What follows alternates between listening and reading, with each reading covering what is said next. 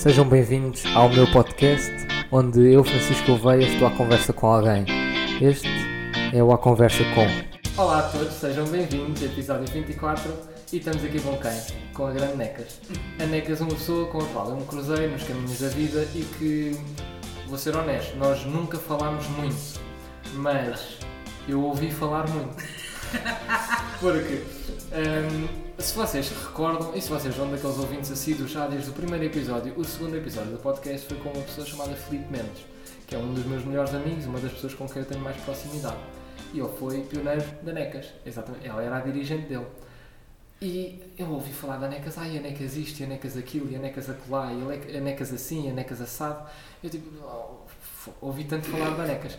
E no entretanto, porquê eu convidar a NECAS? Não convido a NECAS como escoteira, aliás, agora está fora do ativo, convido a NECAS exatamente pela área onde ela trabalha. Ela é técnica de redução de risco numa instituição eh, e é exatamente na área das drogas, do consumo de drogas de forma segura. Um, vamos falar um pouco sobre isso. Antes de mais, assinar a cena. Assinar. Obrigada pelo convite. Aqui já me envergonhaste aqui, tipo, primeiros dois segundos eu já estou com vergonha do que é que o Filipe fala de mim. Ok, então bora lá. É pôr o hashtag do número do episódio, não é? Exatamente, hashtag 24. Então eu vou, vou, vou assim falando um pouco do que é que eu fui ouvindo. Ah, a NECAS não me deixa tirar a prova do consumo uh, das drogas e, e, em como eu, eu sou consciente do consumo das drogas enquanto não fizer uma, uma conversa com ela sobre isto ou sobre aquilo, ou não fizer uma apresentação assada e assado e não sei quem, não sei o quê. Então, mas porquê? Ah, porque ela trabalha nisso e ela sabe imenso. Assim, sabe imenso? Sim, não estás a perceber? A NECAS fala bué disto e ela sabe bué. Explica isto em termos de pessoas normal. Então, um, o pipo é exagerado. É, começa por aqui. Podes pôr isso ali? Dois, posso. Então, então no fundo, eu, eu, trabalho na área das drogas há 14, 15 anos, mais ou menos. Ou seja, foi o primeiro trabalho que eu tive na vida foi nesta área e depois umas portas abriram outras e, e por sequência fiquei. Trabalhei sempre assim um bocadinho nesta área. E a área do consumo de drogas tem muitas, muitas vertentes. Tem a vertente da prevenção, que no fundo o objetivo é dar competências para que as pessoas não consumam substâncias. Pronto. Tem uma vertente de tratamento, no fundo, pessoas que têm um consumo problemático ou de alto risco de drogas, tratar e ajudar as pessoas para, um ponto de vista das pessoas deixarem de consumir. Uhum. E tem, entre outras vertentes, uma vertente da redução de riscos e minimização de danos, que é assim um palavrão mas que é, foi sempre a área onde eu mais ou menos trabalhei e é a área que eu mais gosto. Pronto, que é uma. A redução de riscos é o quê? Isto para, para explicar onde é que eu trabalho e, e se calhar o tom depois que vai ter esta conversa. Uhum, uhum. Então, a redução de riscos é uma abordagem humanista e que luta pelos direitos das pessoas que usam drogas. Ou seja, mais do que estar a, a pedir a, a quem consome drogas ou a exigir que as pessoas deixem de consumir e que, e que, sejam completamente abstinentes, é assumir que o consumo de drogas faz parte da vida de uma pessoa. E depois já, já, podemos desmontar isto. E então, aceitando que o consumo de drogas é um direito e a alteração da consciência é um direito das pessoas, a redução de riscos o que faz é uma educação para o consumo. Portanto, uhum. dá estratégias às pessoas para consumirem de uma forma que tenham menos riscos e obtendo mais prazeres aceitando que elas podem consumir e que isto é uma liberdade pessoal. E aliás, exigir que alguém pare de repente pode até causar eh, grandes danos, porque há drogas que se nós pararmos de um dia para o outro podemos morrer. É, é, há, há, drogas que são fatais se nós pararmos de um dia literalmente para o outro. Sim, Pessoas eu... que são alcoólicas, mesmo muito, muito Sim, graves. Sim, um síndrome de abstinência muito se, grande. Se pararem de um dia para o outro, há uma probabilidade das pessoas morrerem. Sim, mas eu acho a, a questão é qual é o direito que tu tens de exigir a alguém independentemente, imagina que não tem consequência nenhuma, mas tu nunca terias o direito, ou, ou pelo menos é isto que eu acredito e um bocadinho que a redução de riscos defende, que é tu não tens o direito de exigir a ninguém que pare qualquer que seja, não é? ou que pare com o consumo, a vida é da pessoa e a pessoa é livre de fazer. Estamos a falar sempre de pessoa, a redução de riscos trabalha com pessoas com maior, maiores de idade, aptas, totalmente aptas das suas da sua consciência, autónomas e a, imposição de alguma coisa, como é a abstinência, que é, olha, eu acho que tu não deves consumir isto. É a minha opinião. Não quer dizer que tu tenhas que fazer e eu não tenho o direito de te impor isto. Portanto, claro. a redução de riscos nem, nem a, a, a, lógica nem é tanto a questão de eu não posso exigir que tu pares porque vai-te fazer mal à saúde parar de repente. É mais, eu não tenho o direito de fazer isto, porque questão de risco é uma questão de direitos humanos. Sim. E o direito à autodeterminação, ou seja, a tu decidires as tuas ações, o que é que tu queres fazer, o que é que tu queres consumir, o que é que tu fazes com o teu corpo, é teu. Pronto. O, o nosso dever enquanto sociedade é dar o máximo de informação às pessoas para que elas possam uh, decidir mais conscientemente se querem ou não consumir, o que é que querem, que doses querem, como querem. E isto só se faz com acesso livre à informação e à informação credível. Portanto, tem muito a ver com esta questão de não julgar, não decidir por, que é muitas vezes eh, o que nós estamos habituados, assim, tipo, se calhar mais a ouvir. E, e por isso, quando o Pipo diz eu não posso tirar a prova sem ter uma conversa panecas, tem muito a ver com isto do não é por eu não consumir drogas ou dizer que não há drogas que eu sei sobre elas ou que eu consigo decidir informadamente e eu posso, não, eu posso ser um não pioneiro. Não é por conhecer os nomes ou os tipos claro. ou etc que eu sei o que é que é. Sim. é. E também não é preciso eu consumir para perceber quais, quais é que são quais os efeitos, porque nós temos relatos até de pessoal muito, muito, muito credível do que é que são as experiências alucinogénicas, o que é que é o consumo das drogas hum. eh, em microdoses e o que é que isso pode ser bom para a performance das pessoas, isso tudo. E tu falaste numa, numa, numa palavra que é o julgar. Nós não devemos julgar. E isso é uma, uma das coisas que tu estavas a dizer que tinhas ouvido em parte o, o episódio com o Rui. Foi uma das coisas que, que ele salientou, que eu já tinha falado antes, que é nós às vezes temos de nos pôr nos sapatos das pessoas. Nós não sabemos, primeiro, a experiência que aquela pessoa passou na vida e o porquê daquela pessoa estar uh, naquela situação, porque se for uma dependência que não seja saudável, uh, temos também ter isso em conta. Temos de perceber que nós todos somos um, um, conjunto de histórias que passamos na nossa vida. Um, uma das uh, analogias que eu gosto muito de usar e gosto mesmo de observar o mundo através destes olhos é todos nós já fomos bebés. Tu já foste bebê, eu também. Uhum. Mas agora, as experiências pelas quais tu passaste, as conversas pelas quais tu passaste, uh, uh, as horas que tu passaste a falar sobre isto, ou a investigar, ou a trabalhar mesmo de mãos na massa so sobre estes assuntos, faz com que tu sejas a pessoa que és hoje em dia, que tenhas as opiniões que tens hoje em dia. E nós temos de ter isto em atenção tanto para ti, para comigo, como para qualquer pessoa que esteja, seja viciada, não viciada, seja que consuma ou que não consuma. Uhum. E retirar um bocado o, o, tabu de pôr este véu da ignorância, de não julgar o outro e, e, e, ao fazer isto vamos desmistificar aquilo que é o tabu sobre as drogas. Sim, mas há aí uma coisa importante que eu, eu, eu vou ter que desconstruir que é, então, qualquer dependência põe, uh, tem riscos para a tua saúde, não é? Ou seja, quando tu diz, não há dependências saudáveis. A questão é, a maioria das pessoas que consomem drogas não tem qualquer problema com elas.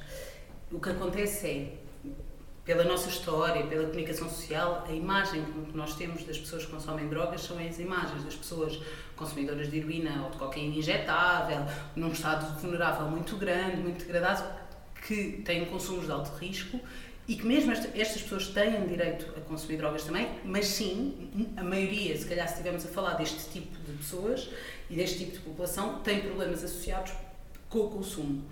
Mas há outra franja inteira que nós não vemos, que são as pessoas com capacidade socioeconómica a, a, a média, média elevada, com estudos, que têm um trabalho, que, têm, que consomem recreativamente, que consomem uma vez por mês, consomem todas as semanas, consomem às vezes todos os dias, mas que não têm qualquer problema com o consumo de substâncias. E no consumo de drogas há um espectro muito grande e tu tens desde uma relação de, de esporádica, uma relação de uso regular, uma relação de abusiva ou uma relação de dependência. E obviamente todos os consumos têm riscos, mas uns têm mais riscos que outros e, acima de tudo, o não julgar não passa só por dizer tipo, ai, coitadinhos, drogados que estão ali, tipo, não os vou julgar. Não, passa por assumir que o consumo de drogas é uma coisa universal na sociedade. E todos é. nós o fazemos, porque Sim. se nós estivermos bem conscientes, beber um copo de café é, é tomar uma droga. Porque Sim, claro, o café é. é uma droga. Vou sair com amigos e beber duas cervejas. O álcool não deixa de ser uma droga. Mas agora, em, em, Sim, em, e não, em doses não diabolizamos como diabolizamos, sei lá, uma pastilha de MD ou, ou, ou uma ganza, ou, etc. Não é? Tipo, nós, é constante vermos. Eu achava, acho muita piada quando chega ali uma altura em que pais e, e, e pais, uh, uh, chefes de hospitais, ficam todos preocupados porque agora esta, esta é a parte que os chefes de hospitais me caem em cima ficam todos preocupados porque uh, os miúdos fumaram uma ganza e porque souberam que não sei quantos fumam uma ganza e experimentou uh, cannabis. Mas depois, os pais são os primeiros a incentivar os filhos a tomar uma cerveja.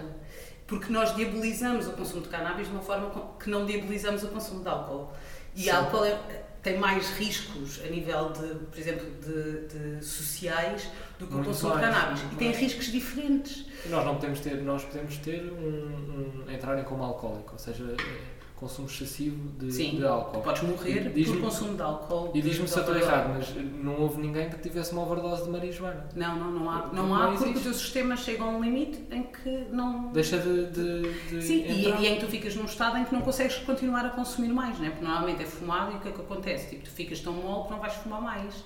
Enquanto, e, enquanto o álcool, o efeito é após tu bebes, tens que esperar pela digestão até.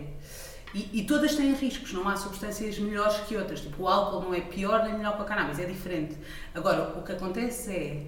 Há substâncias que são diabolizadas e há consumos que são diabolizados, mas na realidade a maioria de nós, como tu disseste muito bem, consome substâncias e consome drogas, ou, ou, ou a maior parte legais, não é?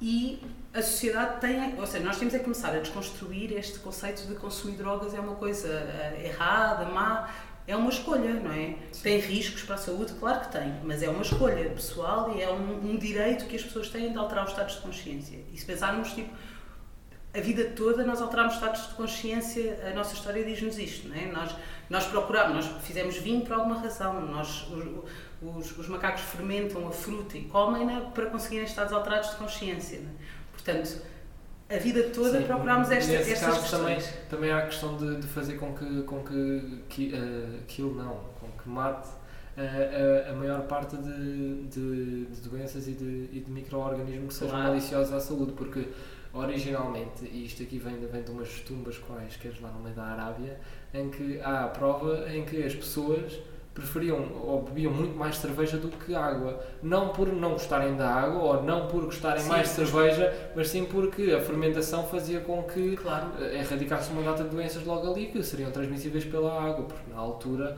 vamos lá ser honestos, andar a ferver água ou, ou a filtrar sim, água, tudo era muito difícil.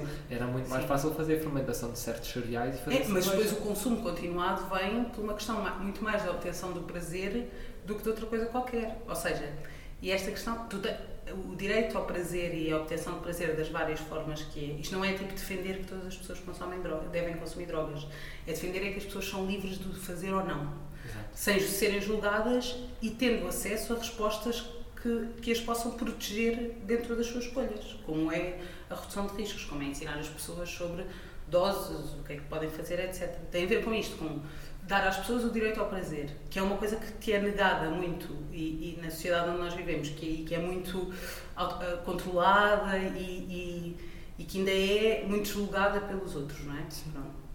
Sim. Aliás, estás a falar com uma pessoa que não consome nada. Não posso dizer que não consumo nada porque bebo café, uh, mas eu não consumo álcool, não fumo nada, uh, sou, sou, eu sou, olha, sou viciado em podcasts, sou viciado em música, sou viciado em filmes, sou viciado em, em, em escotismo, sou viciado numa data de coisas, mas nenhuma substância uh, uh, que seja considerada como droga, sem ser o café, né, neste caso, ou a cafeína. Nenhuma um, ilícita, nenhuma ilegal, não é? nenhuma ilícita. O quão bom é estar na posição de ser portuguesa neste assunto? Porque ser portuguesa dá-nos um status diferente porque, para quem não sabe, a, a, a história da, evolução da relação com as drogas em Portugal está muito, muito, muito à frente não digo do resto do mundo, mas da maior parte do mundo. Uhum. Porque nós temos um historial de aceitação e temos um historial de uh, legalização do consumo uh, muito bom. Mais ou menos. Então, o que aconteceu em Portugal foi, há 20 anos atrás, nós descriminalizámos o consumo de, de drogas. E descriminalizar não significa legalizar, ou seja, o que acontece em Portugal é. Há 20 anos atrás, nós fomos o primeiro país do mundo a descriminalizar todas as drogas. Havia um país que já tínhamos descriminalizado, por exemplo, o consumo de cannabis, mas nós decidimos descriminalizar todas. E isto foi um passo muito importante há 20 anos atrás. Uh, o que acontece é que já se passaram 20 anos e só demos um passo na escada, mas já lá vamos. Então, nós há 20 anos atrás descriminalizamos e descriminalizar não elas não estão reguladas, não é legal consumir drogas em Portugal, é, é, é ilegal, é uma contraordenação. O que acontece é que não é crime, ou seja, o consumo de drogas deixou de ser visto de um ponto de vista criminal para ser visto como um ponto de vista de um problema de saúde. Sendo que, na minha opinião, o, ponto, o passo a seguir é ser visto como uma questão cultural. Uhum. Okay? E, e, este é, e este é um processo que nós ainda não chegámos à última parte, que é não vê-lo exclusivamente como uma questão de saúde. É uma questão de saúde quando há riscos e quando há um consumo abusivo, uma dependência, etc. Mas também é uma questão cultural. E então, nós fomos pioneiros. E, e como é que eu me sinto em relação a ser portuguesa neste aspecto? Há 20 anos atrás acho que me sentiria muito orgulhosa. Neste momento senti que fomos a, a, aquela, aquela rapariga ou rapaz que teve a iniciativa, que deu o primeiro passo, mas depois sentou-se a festejar a glória que cruzou uma vez a meta e não correu mais na vida, não arriscou mais, não propôs medidas mais inclusivas, não, não teve coragem para ir mais além. Fizemos só aquilo. E então, é verdade, consumir drogas em Portugal não é um crime, mas não está regulado, o que significa que os mercados continuam, continuamos a alimentar o tráfico, continuamos com o mercado negro, a alimentar a criminalidade, as pessoas. A violência que está sim, por pessoas, trás do... Exato. As pessoas que compram a droga têm que sempre se expor a sítios onde se onde, onde estão mais vulneráveis. Pronto. E continuamos, ou seja, é um facto, não é crime consumir, mas não é legal comprar. Portanto, e é ilegal consumir. Portanto, acho que nos falta um espaço a seguir. E agora, como portuguesa, acho que, entretanto, já outros países tiveram um movimento, movimentos neste sentido e nós estamos estagnados. E está na altura de pensar no, no próximo passo, que é a descriminalização é importante, é, sem dúvida, porque as pessoas que consomem drogas não são criminosos. É, é terrível. Há, há, países onde dá pena de morte fumar uma ganza. E, e isto é mesmo. É, é um atentado aos direitos humanos, é à liberdade pessoal gravíssimo. Mas, e nós descriminalizámos há 20 anos atrás. excelente. Mas, entretanto, passaram 20 anos e não demos mais passo nenhum. E, e era importante fazermos agora um uma, uma reflexão sobre quais são os passos a seguir e o que é que nós temos que fazer. Sem dúvida, sem dúvida, concordo a, a 200%. Acho que é importante estes 20 anos nós não vemos de uma forma negativa, porque não é verdade que estivemos estagnados, mas também às vezes é importante a estagnação para perceber exatamente que, que impacto é que isto tem na sociedade. É, sim, não precisas 20 anos dia, para perceber, sim, não, não precisas 20 anos. E não foi por isso que estamos parados, é porque seres o primeiro país da União Europeia a regulamentar as drogas, seres o primeiro país da União Europeia a regulamentar as drogas, acho que tens que ter, tens que ter coragem, tens que ter, não há interesse político para que isso aconteça, ou não tem havido interesse político para que isto aconteça, e, e acho que não tem a ver com uma, uma avaliação de impacto. Percebes? Não poderá haver um, um pouco também da pressão social, que diminuiu imenso, imenso, imenso, imenso. Porque nós, neste momento, uh, temos uma, uma relação muito mais saudável com as drogas em termos de sociedade do que tínhamos há 20, 23, 24, 25 anos atrás. Estás a perceber o que é que eu estou a dizer? Se calhar havia um pouco mais de pressão social para as coisas mudarem. É que eu não acredito que foi dentro de uma reunião do governo em que eles disseram epá, yeah, bora fazer isto assim. Não, não, o que aconteceu para... Houve de certeza Sim. pressão social. Neste momento, não vejo isso, não há diálogo, não há diálogo ativo a, a, a acontecer no, no mainstream. Claro que existem conversas como estas, como eu e tu estamos a ter. E claro que existem conversas entre amigos em como, é pá, o que é que achas? Oh, isto, isto, não sei o Mas nós temos, claro que uma data de outros problemas que estão mais no, na agenda política do que este assunto. Pronto, então, dividindo isto assim, então há 20 anos atrás isto aconteceu, sim, por uma questão muito muito de, de, hum, saúde pública, que é nós tínhamos uma epidemia de consumo de heroína, tínhamos as taxas de HIV altíssimas, de, de infecção por HIV altíssimas, era a altura do casal ventoso, que era todas as famílias tinham alguém que morria de overdose, que consumia drogas e, e isto era, ou seja, havia de facto um, um problema grave na sociedade muito visível e que uh, houve o facto das substâncias serem descriminalizadas permitiu, por exemplo, que a redução de risco se existisse. Não, não, senão, se elas continuassem a ser criminalizadas, a prática, por exemplo, da troca de seringas, dos programas de metadona, etc., não poderia existir. E isso permitiu uma data de coisas e uma data de, de serviços para a população importantes. Pronto. E foi muito isto, isto foi o motor para que houvesse o projeto de lei e que fosse aprovada a descriminalização de todas as drogas. Mas eu depois não sei se concordo que nos dias de hoje não se debate isto e não se debate isto politicamente, porque ah, todos os anos é levado à Assembleia da República o projeto de lei de, de, de, de regulamentação, pelo menos, da cannabis. Portanto, todos os anos, isto, uma vez por ano que seja, surge na Assembleia da República. Há imensas associações e coletivos e pessoas individuais a fazerem advocacy para a regulamentação das drogas e para uma revisão da lei e por políticas mais inclusivas. Pronto.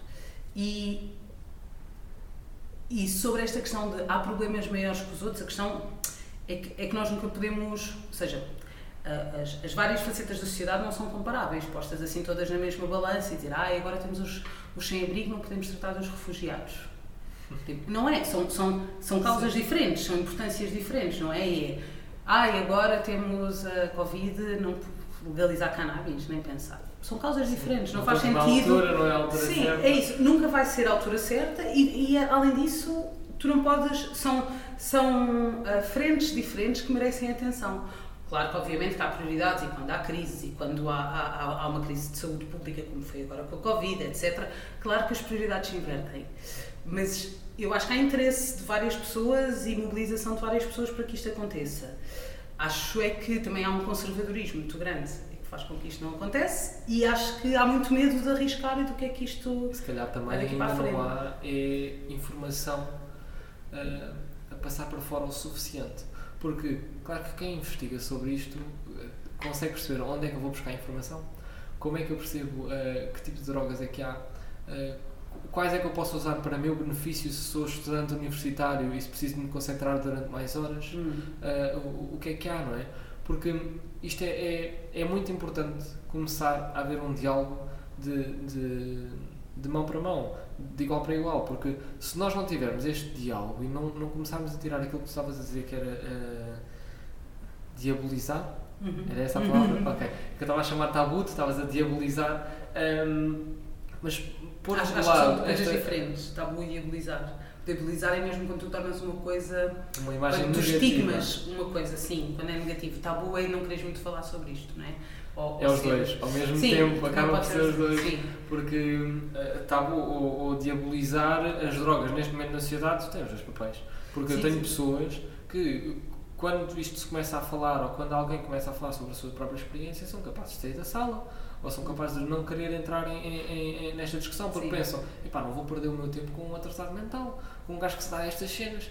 Há pessoas que pensam assim, e, e há pessoas que julgam uh, assim, porque.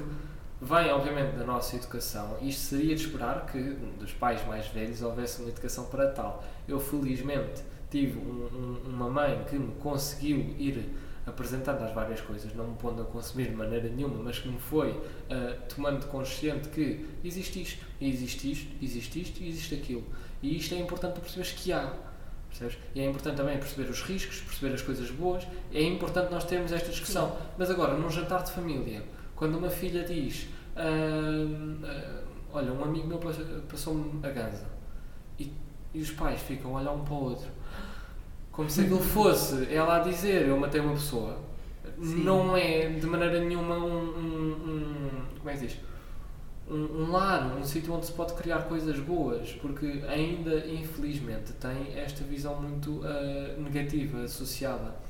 Como é que uma pessoa ou onde é que uma pessoa consegue ir pesquisar e consegue se ir informar de forma consciente de, de, de e sim olha então eu acho há, há assim respondendo direto à tua pergunta há uma carrada de sites que eu posso dizer mas eu, eu acho que ela tem mais camadas do que onde é que ir buscar a informação que para mudarmos este paradigma, acho que além do acesso à informação, temos que mudar a forma, por exemplo, como os mídias tratam o consumo de drogas a maneira como nós falamos sobre as pessoas que usam drogas.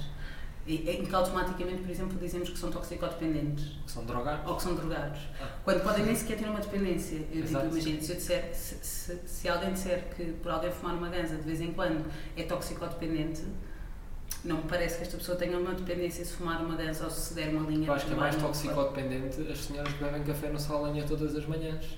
Pronto, ou seja, é a, a forma como nós tratamos as pessoas e como nós as rotulamos e, e, e, por isso é que, por exemplo, tu vais-me ouvir sempre falar em pessoas que usam drogas e não adictos, toxicodependentes, drogados, o que for, porque é isso que nós somos. Ou seja, em certos momentos da nossa vida somos pessoas que usam drogas. Então, começa por os mídias mudarem a forma como falam das pessoas que usam drogas.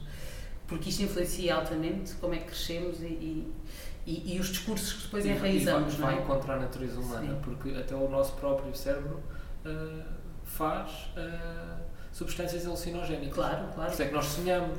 Sim. Ah, e, e- e se nós fizermos um jejum ah, de pelo menos 36 horas, nós começamos a ter visões.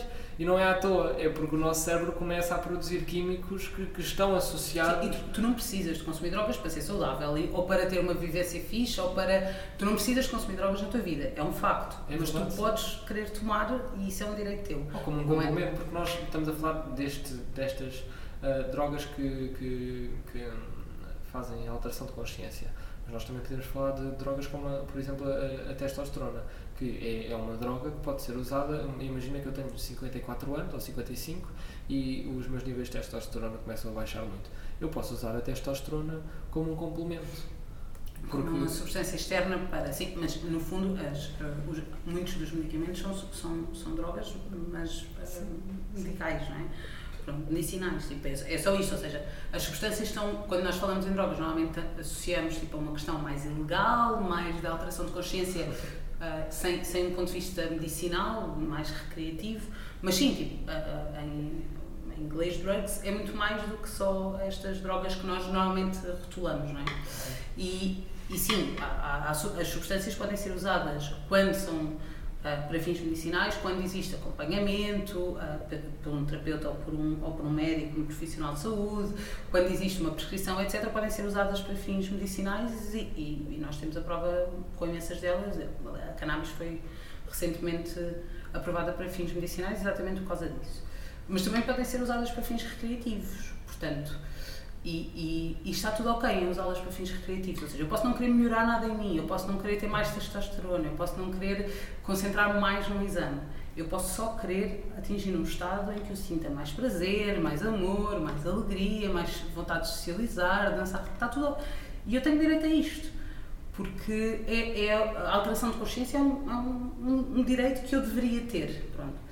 E se nós começarmos a mudar a forma como os mídias apresentam isto, não é? e cada vez que é inserido o consumo de uma droga, e o consumo de uma substância, não ser logo diabolizada e apresentada como, pronto, vai logo, a seguir, já sabemos que aquela personagem da novela que apareceu a fumar uma ganza, a seguir vai aparecer a injetar-se. Não é? tipo, e não ser logo uma imagem completamente terrorífica. Não, não nunca ah, ah, esquecendo que sim, as drogas têm riscos, mas também existem outras coisas que têm riscos.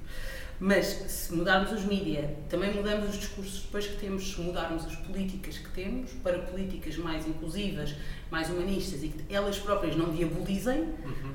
também conseguimos mudar. E depois sim ter acesso à informação.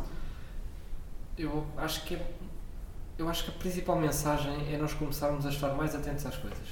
Eu, uma das coisas que o escutismo me ensinou, e tu estás obviamente a par disto, nós devemos estar alerta Uhum. e, e perceber que à nossa volta o consumo de drogas é uma coisa normal, é banal. E se nós estivermos realmente alerta, conseguimos perceber. Porque não é já a primeira ou a segunda vez que vejo naquelas carrinhas que fazem a, a, a dose pessoas de fato, às 6 da manhã, antes de ir trabalhar, vão consumir a sua dose.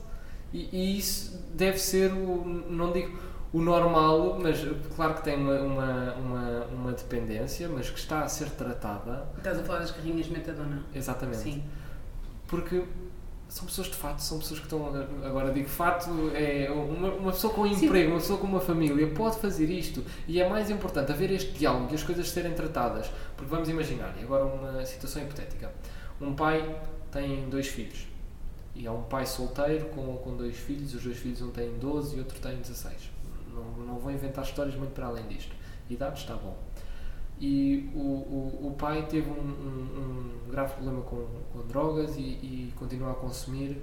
Eu acho que é mais importante haver um diálogo sobre isto, exatamente para o, o, o pai ter ajuda para conseguir criar aqueles dois filhos como deve ser, do que os dois filhos, passado dois ou três meses, o pai apa- aparecer com uma overdose. É, é- Claro. é muito pior, Claro. porque o teu trabalho é exatamente no, no, no sentido de vamos reduzir riscos, vamos fazer com que as coisas sejam melhores para as pessoas, não, não que eh, eh, os riscos não deixem de existir, porque o teu trabalho não é a, a- a extinção de riscos, Não, sim não, a eu não, não trabalho para a abstinência. mas sim Sim. a, a- a- redução, porque nós podemos fazer as coisas seguras e tal e qual como ah, houve o, o surto de HIV em Portugal uh, e uh, o uso de preservativos foi começado a ser banal e até dentro de, de organizações escotistas, não escotistas, o que quer que fosse, nós vamos ao consultório médico e a nossa médica de família faz-nos perguntas sobre como é que é a tua vida sexual. Se isto já é um tema que está a ser uhum. discutido, por que não falar claro, também tu, do consumo e tu de podes, por exemplo, numa, numa, num consultório médico dizer que consomes drogas sem automaticamente seres julgado antes de uma avaliação clínica, uh, julgado com uma dependência, sem ter sequer uma, uma avaliação clínica decente, sim.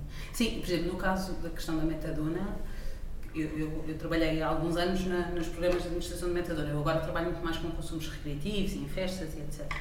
Mas no caso da metadona, a metadona é um, é um medicamento, ou seja, quando as pessoas vão lá às carrinhas que tu vês, as pessoas estão a tomar um medicamento que é diário, é, é só isto. E a grande maioria das pessoas que estão em programas de metadona têm uma vida completamente estável, regular, trabalha, é um medicamento, é como se tu tivesses que tomar todos os dias um comprimido de manhã, mas ali é um xarope que se dá numa, num frasquinho, num, num copinho que tu vais tomar todos os dias de manhã. Pronto, aquela carrinha. Portanto, no entanto, por exemplo, as pessoas que vão à carrinha serem vistas como uh, uh, e serem estigmatizadas e sofrerem discriminação faz com que, por exemplo, várias pessoas não queiram uh, aderir aos serviços ou tenham receio de serem vistas por outros e serem rotuladas, etc.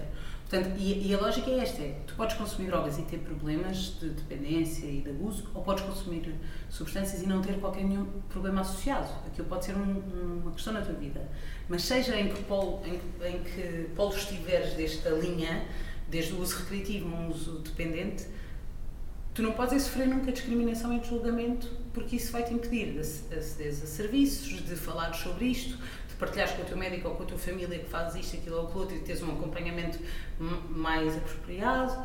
Pronto, e, e acabas por ter que te esconder de uma, de uma sociedade que te julga pelos teus atos e que depois o que faz é que nunca aumenta a escala do problema, não é? Porque Sim. a maior parte das pessoas que consomem drogas de, de, de forma e que têm uma dependência com o consumo de drogas, por exemplo, sofrem muita discriminação nos acessos aos cuidados de saúde porque são estigmatizados, porque são vistos, quer pela sua aparência, quer depois pelo seu registro, são vistos como uma forma, uh, uh, são discriminados no atendimento, pronto. E, Ou até pelo seu historial, porque quando nós estamos a olhar para uma pessoa, tal e qual como eu estava a dizer há pouco, nós somos um conjunto de histórias. E quando eu chego à minha médica de família, ou o que quer que seja, ela tem o meu processo. Claro. Ela sabe quantas vezes é que eu dei entrada no hospital, ou se eu já apareci com uma perna partida às 5 da manhã. Claro, ela sabe essas coisas. E quando eu chego lá e, e, e finalmente decidi que quero uh, me consciencializar e quero fazer as coisas de uma melhor forma, se calhar posso ser Claro, e a questão pode ser tão simples, tu estás a, a, começar uma medicação, seres utente, seres consumidor regular de uma determinada substância e por medo não, não partilhares isso com a tua médica, para não seres julgado e ela não te poder aconselhar sobre as interações entre o medicamento que estás a tomar e a droga que consomes usualmente e isso ter danos na tua saúde. Pronto. Assim, ou, ou, em última análise, em seres discriminado e as pessoas não te quererem na sala de espera, não, não te darem o atendimento devido, não te tratarem da mesma forma como são as outras pessoas, pronto. E, e, e esse é, é, o verdadeiro risco de, de, deste tabu, como tu dizias, e desta forma como vemos o consumo de drogas. É que ele estratifica mais as pessoas e empurra as pessoas ainda mais para a margem, em vez de incluir e de dar, e de dar respostas. Pronto. E a redução de riscos luta exatamente para isto, para que as pessoas que usam drogas tenham exatamente os mesmos direitos e não sejam discriminadas e, e não sofram ainda mais do que alguns riscos que elas já correm, algumas delas têm problemas com o consumo. Tu estás a trabalhar agora mais na, na, no, no, no extremo da tua linha, estás mais no extremo recreativo. Sim. Um, e isso uh, traz uma pergunta que eu era para te fazer aqui há, há, um, há algum tempo, que é, há muitas culturas que usam uh, as drogas, por exemplo, nós nos coteiros temos o fogo de conselho. Uhum. Há culturas indígenas que usam o consumo de drogas em momentos assim, em que alguém morreu-lhe o marido e essa pessoa precisa de um, um reforço. Uh, há, há, cerimónias religiosas uh, que envolvem o consumo de drogas e alucinogénicos exatamente para as pessoas se sentirem ainda mais amadas, ainda mais conectadas aos outros à volta deles e perceberem que não têm de entrar em depressão. E nós somos capazes de, capazes de aceitar que uh, a minha tia seja, seja, esteja em depressão porque lhe morreu o marido e coisas assim, e que tome 5 antidepressivos por dia e tudo, mas se calhar éramos, éramos os primeiros a julgar se ela uh, tivesse a ideia de então, mas ia experimentar fazer drogas ou eu, eu experimentar uh, usar uhum. drogas de forma a, a, complementar o, o, o, meu tratamento. Não, não me faria sentir melhor? Não faria sentir com, com uma, uma nova perspectiva no, no, no mundo? Não abria, não, não abria mais portas, não fazia com que eu, com, que eu visse as, as, coisas com melhor clareza. Porque há drogas que nos distraem do mundo e há drogas que nos focam no mundo. Porque a maioria de nós usa o café exatamente quando precisa de se concentrar ou quando precisa Sim. de ter energia. E exatamente o, o, outro extremo também temos drogas que nos fazem fazer, uh, uh, fazem estar super relaxados, sem qualquer tipo de preocupação, uh, baixarmos a nossa guarda completamente e qualquer pessoa que venha ter connosco não é de todo uma ameaça, é um amigo, há, há os dois extremos. Uhum. E nós temos de perceber que isto é, é, é, é, como se fosse uma caixa de ferramentas que nós podemos abrir e, e, e, e usar consoante as, as, nossas necessidades. Porque Sim. se nós continuarmos a, a, ver a questão das drogas como uma coisa má, má, má, eh, isso não vai levar a uma melhor investigação sobre as coisas, porque eu acho que nós devemos sempre julgar as coisas uh, muitas vezes antes de lhes darmos uma sentença final. E eu acho que as drogas já lhes deram uma sentença há muito tempo. E, e isso, infelizmente, eu, eu, não consumo e não, eu não faço nada, mas no entanto defendo que deve haver uma investigação e deve haver uma apresentação dos dados e deve haver assim uma discussão aberta, porque isto faz-me impressão a maioria das pessoas diz: Ah, eu sou aberto a todo tipo de diálogos. No entanto, quando nós começamos a falar de drogas, levantam-se da mesa. Ou então, não, isso não é nesse espaço. Ou nós não podemos falar uhum. disto aqui. Sim. Ou nós não podemos fa fa falar uh, deste problema aqui. Ou nós não devemos referir. Um, ehm, o episódio anterior foi com, com o David Barroso, que é, um, é, é da Graça, estava-te a explicar, é uhum. militar. E nós falámos um pouco sobre a, a questão de o serviço à pátria isso hoje em dia, falar do serviço à pátria, calma lá. Então, mas há pessoal que, que, que, que, que se dedica à pátria e este nacionalismo e estas hum. coisas, não, isto já não faz sentido no século XXI e tudo isso. E depois nós temos de ouvir a perspectiva dos outros, tem de haver o diálogo, tem claro, de se perceber claro. porque é que há pessoas que dedicam a sua vida toda à carreira militar, porque é que há pessoas que usam drogas é muito importante. Sim, é ouvir o outro e, acima de tudo, ouvir, ouvir quem, quem tem experiência, não é? Ou seja, ouvir as pessoas que usam, ouvir as pessoas que, que trabalham na, na, área e dar voz à, à, à sociedade civil, não é? às pessoas que estão dentro e não, não julgar de fora. Mas eu queria só dizer aí uma coisa sobre os antidepressivos e sobre esta questão, porque acho que também acho que é importante desmontar, desmontar isto, que é o consumo de antidepressivos, além de ser altíssimo no nosso país e de nós termos altas taxas uh, de, de, consumo de antidepressivos e de ansiolíticos e de apresentar riscos, mas ele é um consumo que é prescrito, nós sabemos verdadeiramente o que é que as pessoas estão a consumir porque é feito por uma farmacêutica, está regulado, há, há uma forma de vender segura e isto, só isto, faz com que tenha menos riscos do que se as pessoas tiverem forem consumir substâncias, Mas é, é mesmo que seja com o mesmo objetivo. Nós, e se nós conseguirmos fazer, e isso aí era aquilo que nós estávamos a falar um pouco, que é o próximo passo, e, e, vários passos que nós temos para dar, e um deles, eu acredito mesmo muito que nos próximos 15, 20 anos nós vamos chegar a uma farmácia e vamos conseguir comprar uma droga que hoje ainda é legal. Ah, claramente. Acredito claramente, que sim, sim, porque nós vamos chegar à farmácia, porque se nós somos uma sociedade tão preocupada Isso, com o, o, consumo consciente e, e, e o, o, não digo o bom consumo, mas o, o, consumo com a redução de riscos, nós devemos ser apologistas disto. Sim, e isso faz com que a maneira como nós uh, vejamos depois, pegando naquele teu caso da senhora que estava com depressão e que toma antidepressivos e ninguém diz nada, mas que decide tomar outra substância de um ponto de vista terapêutico e toda a gente a julga, acho que se outras substâncias fossem prescritas por médicos ou por profissionais, se fossem reguladas, se houvesse mais investigação científica e se houvesse mais apoio para fazer ensaios clínicos sobre elas, claro que este estigma diminuía.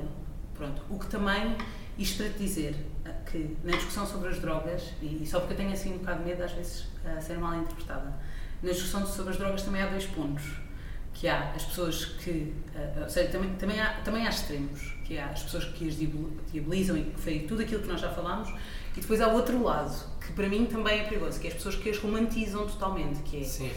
o consumo de drogas é um direito? É. Tem prazeres associados? Sim. Pode ter benefícios terapêuticos? Sem dúvida em algumas substâncias, embora seja preciso muitos mais ensaios clínicos e, e eh, para tal. Mas também não devemos romantizar de repente os psicadélicos como a solução do mundo ou a cannabis como a curadora de tudo. Elas têm riscos sempre. É, é- é tentar aqui no meio encontrar que as pessoas têm que ter acesso à informação, têm que ser protegidas eh, no seu direito e na aquisição de substâncias, mas também encarar que o consumo tem riscos. Portanto, porque às vezes há assim uma tendência, e, e nos últimos anos, se calhar, isto tem crescido de romantizar muito, por exemplo, o uso de psicadélicos e, e romantizar o consumo de substâncias como pronto, isto é a descoberta da humanidade e vai curar todos os males do mundo. Fazer a paz mundial e se É. nós conseguíssemos pôr o Kim Jong- Jong-un em Claro. cogumelos, Claro. ele, ele fazia com que Pronto. E, e acho, acho que. É. também, também é perigoso estes, este, estes Tudo o que seja extremo é sempre extremo, é? perigoso. É isso, seja portanto, neste, neste assunto acho- ou em qualquer outro, Sim, é? e, e também é. de- Se, se por um lado este que diz que a cannabis é a porta de entrada para as outras drogas, eh, tipo, eh, as, as drogas são todas más, qualquer consumo é mau, é, um, é, uma, é uma afirmação desinformada, este também o é, porque não está a considerar os riscos. E não está a considerar também uma informação científica e credível. Ou seja, temos que encontrar aqui um, um meio termo neste caminho, mais isso. Sem dúvida, sem dúvida. E, acima de tudo, perceber que se nós não construirmos estes espaços de diálogo nos sítios onde deve haver formação, seja de jovem, adulto, ou seja o que quer que seja, onde deve haver formação, não, não haverá um maior conhecimento e Claro. uma maior preocupação sobre este assunto, porque não conheço ninguém, infelizmente, que o sonho dele seja fazer investigação sobre drogas. Ah, eu conheço muita gente. Mas tu conheces muita gente. Estou a brincar. Mas Mas eu percebo. a questão é, é, de todas as pessoas com as quais eu me cruzei, da minha idade, ninguém ainda é fascinado por epá, mas isto é a próxima solução e nós vamos conseguir fazer com que isto seja mais acessível e vamos conseguir fazer Sim, com que isto seja percebo. regulado. É um nicho, é um nicho, sim. Porque, mas conheço com muito mais facilidade pessoas que julgam antes de falarem. Claro. De- e agora vou falar da minha experiência, né? dos, dos três anos que passei no secundário, cruzei-me com muita gente. E, de tal e qual como acabei de dizer, não conheci ninguém desse tipo, mas conheci muita gente do outro extremo. E me diziam: epá, não, drogas não é para mim, meu, drogas é tudo merda, meu, tipo, drogas não é fixe, não gosto nada disso, estás a ver? Sim. Tipo, drogas é tudo E está é tudo mesmo ok para essas pessoas, se essa- isso for a opinião para elas. Claro, e, e- mas nós temos de começar a ter diálogos e temos de começar a ter discussões, porque se nós não conseguirmos ah, ah, ver as coisas como elas são, nunca vamos conseguir arranjar realmente uma solução. Porque se eu tenho medo de falar disto num jantar de família, Claro. e, e contra mim estou falando, porque eu próprio num jantar de família não vou dizer o que é que vocês acham sobre consumir drogas, pessoal? Não, Sim, não, sim. não vou dizer isso, porque eu próprio não- nem sequer tenho saber nem experiência suficiente para, para estar a abordar o tema. Mas se calhar tenho curiosidade, por que não fazer uma pergunta? Claro. em vez de claro. assumir uma posição, por que não fazer uma pergunta a alguém? Ou vou apanhar o meu avô sozinho e, e ele está a, a cozinhar ou está a limpar uma coisa qualquer, vou lá ter que falar, pá, avô, tu alguma vez fizeste alguma droga? Perguntar, fazer questões. Eu, eu- eu- sempre fui um, um bocado rotulado como aquele que faz muitas questões. Eu acho que é importante e é, talvez o mais importante é nós formarmos as pessoas para que elas façam questões. Claro, e que, e que saibam ouvir, não é? É isto, é tipo. tudo. é, é ouvir, e ouvir quem, quem lá passou. Ou seja, se- calhar se perguntares ao teu avô, ele vai-te contar histórias no- na primeira pessoa e isso é altamente importante. Assim como se ouvires alguém que consome drogas, seja que droga, substância ou, ou em que ah, aspecto estiver na sua relação com a droga, isso vai também te ensinar muito mais sobre qual é aquela realidade. E, e, por exemplo, eu, eu comecei a trabalhar nesta área com 18 anos e uma das coisas que eu aprendi sempre foi muito esta coisa de tu tens que ouvir os, os teus destinatários, tens que ouvir as pessoas com quem trabalhas tu- e não, não, não vale a pena fazeres projetos, fazeres políticas, se não deres voz à, à população final. E então é muito isto, é, senta-te e ouve as suas necessidades, porque é que elas não acedem aos serviços, o que é que elas sentem, porque é que elas sofrem discriminação, como é que é a sua vida E isto vai-te fazer ganhar uh, ferramentas e competências para conseguires propor alterações e para conseguires desenhar projetos que vão muito mais na, na linha. É um bocadinho. O escotismo ensina isto de uma forma incrível, que é, por exemplo, nos escoteiros não, nunca somos chefes que propõem uh, um empreendimento ou uma caminhada ou não é são a atividade não é para um chefe pronto mas quando Exato. nós chegamos é isso né? A atividade é para e, e, e, o que é que se faz? Faz os miúdos dizem o que é que os elementos dizem o que é que eles querem o que é que para eles é importante fazer onde é que eles querem ir. Mas depois quando chegamos a adultos o que acontece é que muitas leis e muitos serviços são feitos sem ouvirem as pessoas que vão beneficiar delas. E então imagina, se, se, eu, se eu implemento uma lei sem nunca ouvir os consumidores, então eu de repente não estou a ir de encontrar as necessidades e aquilo vai ser obsoleto. Ou se eu, se eu faço um serviço e se eu de repente tenho um serviço para pessoas que usam drogas que é completamente desfasado da realidade porque ou não está no sítio, ou porque as regras são demasiado apertadas e ninguém as consegue cumprir, ou porque não é acessível, porque tem um horário em que as pessoas não estão lá, Pronto, e, e, é incrível como, às vezes, eh, são mesmo o gato fedorento, não é do teu tempo, mas tu lembras da cena claro do gato fedorento, os escoteiros claro mete nas. Eles tinham um sketch bem giro do escoteiro mete na droga. E, e, isso é a minha vida, tipo, resumida num sketch. É, tipo, os escoteiros mete na droga e eu era escoteira e trabalhava nas drogas que não podem ser mundos mais diferentes ao mesmo tempo. Mas ao mesmo tempo, uh, é nisto colidem, que é o trabalho que eu faço na área das drogas é muito sobre ouvir as pessoas e criar respostas de encontro que vão às necessidades deles. E uma das coisas que o escotismo me ensinou, ou se calhar a melhor, foi esta, foi não fazes nada sem ouvir uhum. o teu destinatário, dá sem voz. Sem dúvida. Porque eu tentar arranjar uma solução sem saber o problema. Claro. É, é o mesmo que eu estar a tentar fazer uma equação e nunca olhar para as variáveis. Porque hum, a solução se calhar já existe. E até eles próprios a sabem, mas não têm as ferramentas para a implementar.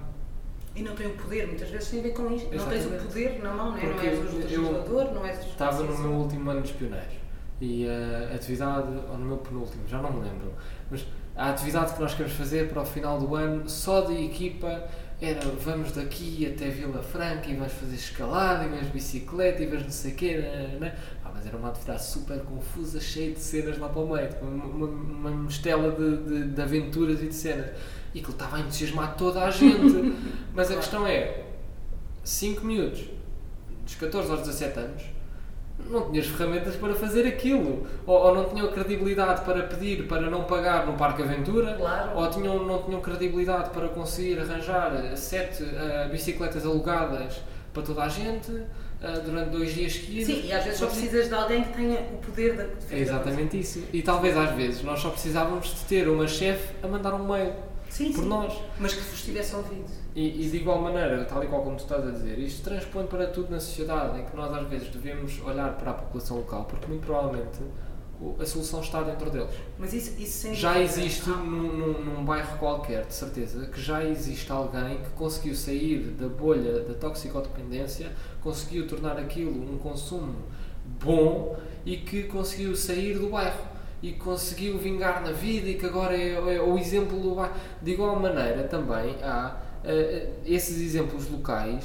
devem ser tomados como exemplo. E porque é que a relação que esta pessoa desenvolveu com as drogas não pode ser o, o resto das pessoas também não podem desenvolver esta, esta sim, relação? Ou pelo menos ouvir, sim, eu acho que eu tenho sempre um bocadinho medo destes exemplos de alguém que saiu do bairro, da droga, de tudo porque uh, não é um processo assim, tipo, é, é, um super-herói, sabes? É tipo, é idolatrar do tipo, o caminho, pronto.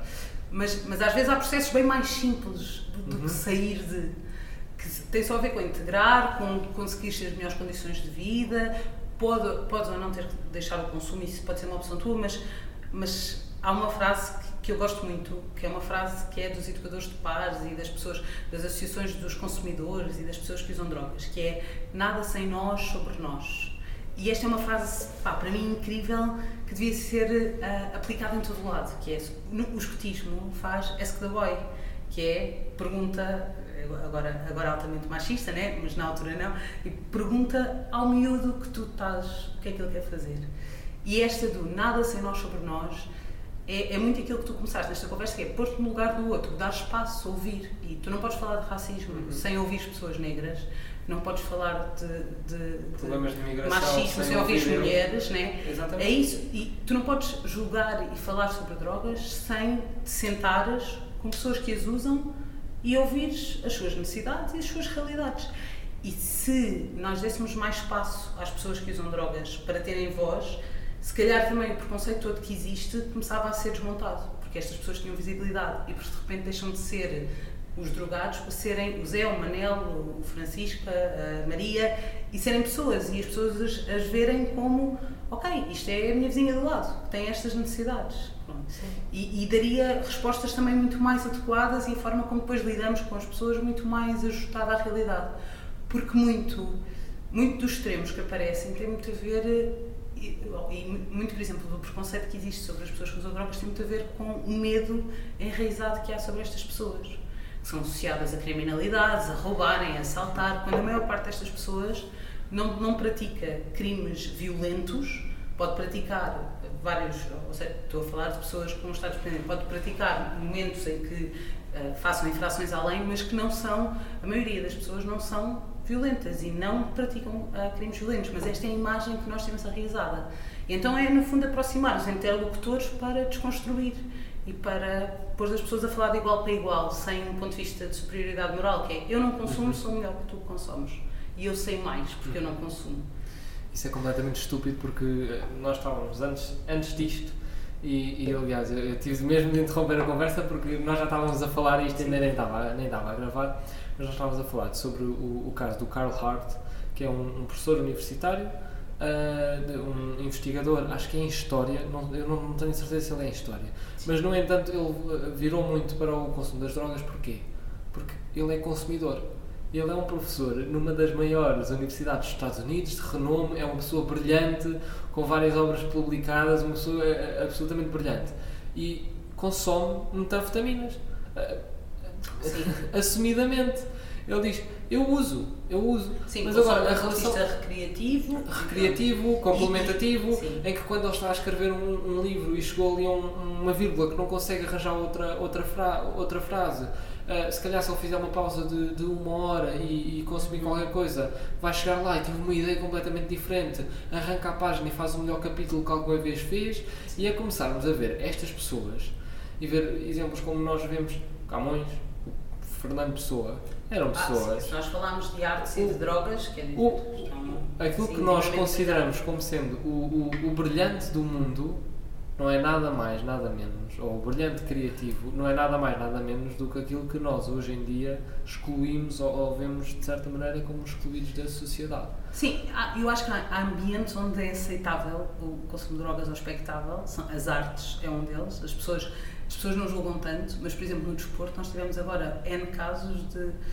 ultimamente, de pessoas que foram excluídas por terem presença de cannabis no, no corpo onde a cannabis não faz efeito da pessoa correr mais rápido ou nadar mais rápido. Não é? Aliás, e, provavelmente o contrário. Sim, e que demora, e que demora, naquele caso, demora semanas a sair, a, a sair eh, do corpo a, e da análise que foi feita. Ou seja, há, há, há ambientes onde nós permitimos e achamos que está tudo ok, uh, porque és músico ou porque és escritor, apesar de ainda serem julgados, e há ambientes onde uh, uh, achamos que é impossível. E se, for, e se for o diretor de uma empresa que se calhar tem de ter uma capacidade de criatividade claro. uh, muito maior do que alguns músicos. Sim, porque sim. Te, os músicos se calhar ensaiam uma partitura e ensaiam uma certa música, mas um, um diretor de, de, uma empresa ou de uma associação ou o que quer que seja tem de fazer decisões constantemente diferentes e adaptar-se, está-se constantemente a adaptar e às vezes nós vemos olhar para estas pessoas que muitos de nós vemos como sendo uh, aquilo que nós queremos atingir ou que queremos seguir, e isto leva-me à seguinte pergunta, um, deixar de estigmatizar estas pessoas como sendo consumidoras. Sim, e, sem dúvida. Embora, eh, só aqui tipo um parentezinhos, que é o diretor de empresa, o músico, o Carl Hart, têm, uh, não, não estão em situação de vulnerabilidade como a pessoa que usa drogas na rua e que vive em situação de sem-abrigo está. E, é, e este estigma é muito maior, ou seja, é, tem um impacto muito maior na vida quando estamos a falar de pessoas que já estão vulneráveis para outras situações. Sim. que é, provavelmente, o Carl tem acesso a substâncias, consegue testá-las, ver a, a, qualidade. Tem a capacidade de ir ao tem, Peru, pode, tem a ter informação, é pode ter, tem acesso à, informação, à, fonte. tem dinheiro, não é? tem uma casa, pronto. E mesmo assim, sofre de estigma. A pessoa que vive na rua tem de facto uma relação de dependência ou de um consumo abusivo, que tem pouco acesso aos serviços de saúde, que tem muita dificuldade em mexer-se porque não tem dinheiro para os transportes, porque N situações sofre muito mais. E, e, às vezes é isto: é, o estigma afeta todas as pessoas, mas afeta ainda mais aquelas que já estão a ser afetadas pelo sistema por outras coisas. E esta é a desconstrução que nós temos que, que fazer que é, e ainda bem que há movimentos de saída do armário como, como, como a do Carl Hart e etc. Porque é importante, é, o consumo de drogas também é um sair do armário. Assumir publicamente que eu sou consumidora e que eu faço isto ou aquilo ou aquilo outro é um movimento importante para democratizar e para mostrar olha, há mais pessoas e não só aquelas que a gente vê na rua. Mas também é não esquecer que eu falo de um privilégio que não é aquele que a pessoa em situação de sem-abrigo e mais vulnerável está. Pronto, eu também tenho que assumir um privilégio diferente. E pronto, o diretor da empresa, o Carl Hart, o músico, tem um privilégio que, que, que os faz com que estejam mais protegidos deste estigma. É um Sem dúvida. Isso. Quando é que tu, Necas, sentes-te realizada? Ou seja, quando é Sim. que consegues pôr um ponto final no teu capítulo? Quando é que achas que a, a luta, entre hum. aspas, acaba para ti? Ui, nunca. Eu, eu, eu, tenho muita dificuldade em me sentir realizada. Mas isso é bom, acho eu, às vezes. Outras vezes não, não é? Mas, mas eu, eu acho que nunca me sinto assim, tipo, isso é uma, pergunta mesmo difícil. Tipo, eu acho que nunca me sinto realizada. Mas isto faz-te. Por um lado, é um movimento, uh, às vezes, um bocado de, de sabes, chicotear-te, de nunca, nunca fizeste o suficiente. Mas por outro lado também é um movimento de, de evolução e de progressão pessoal. Uhum. Pronto. E sei lá, eu não, eu não. Eu tenho muita satisfação naquilo que faço e, e tenho muito gosto no que faço, nas várias áreas da minha vida, mas acho que nunca me sinto realizada assim completo, tipo pleno, acho que isso não acontece comigo. Pronto, mas também tem a ver com acho, a minha forma de ser e de ver as coisas. Como é que as pessoas te podem encontrar? Eh, ui, então, nada, nada de redes sociais, uh, só para os amigos. Então, mas eu trabalho numa associação que se chama Cosmic Care, que tem um Instagram que chama A Cosmic Care, que fala sobre drogas uh, e fala de redução de riscos em contextos recreativos e não só, que testa drogas para as pessoas saberem o seu verdadeiro conteúdo e as pessoas podem encontrar o Instagram da associação em a, arroba a Cosmic Care Facebook, uh, temos um, um, podcast também chamado Viagens à Zona, tem muita coisa. Pronto. Portanto, a mais publicidade que posso fazer é para a associação, tem esta. Ok, ok. Então está tá a direcionar o, o tá, tá. spotlight tá. para. Está, nada. Sim. E fazes bem. Necas, obrigado. Obrigado Obrigada pelo teu trabalho. É muito útil na, na, na, na sociedade, sem dúvida. E acho que cada vez mais nós devemos ter. E eu, felizmente, tive uma experiência de secundária muito boa, tive no Liceu Camões, onde este assunto era um assunto regular, uhum. uh, onde eu tinha palestras no auditório sobre isto uhum. e onde as coisas eram faladas e eram discutidas. Eu acho que é importante. É importante porque a solução só vem da conversa e por isso mesmo é que estamos à conversa com necas. Tá bom. Obrigada. Obrigado eu. Vá, pessoal, olha, boa semana e, e é isso. Espero que isto tenha sido útil de alguma forma. Perfeito.